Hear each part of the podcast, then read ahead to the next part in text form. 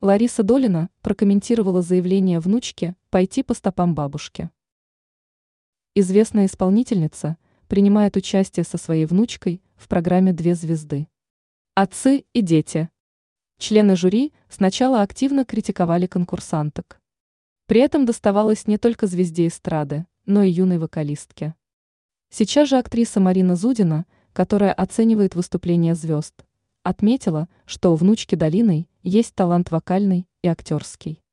Зудина похвалила Александру за непосредственность, индивидуальность, добавив, что наследнице Долиной придется быть готовой к критике в будущем, поскольку не каждый сможет достойно оценить ее творческие способности.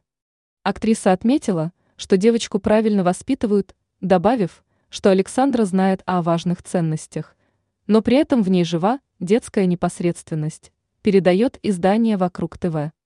Как только оценки были выставлены, то Александра и ее бабушка пообщались с ведущей. Оказалось, молодая певица нервничает перед финалом, но готова пойти по стопам знаменитой родственницы и удивить всех зрителей шоу. Обещание принято, прокомментировала Долина заявление внучки. Ведущая же заметила, что нисколько в этом не сомневается.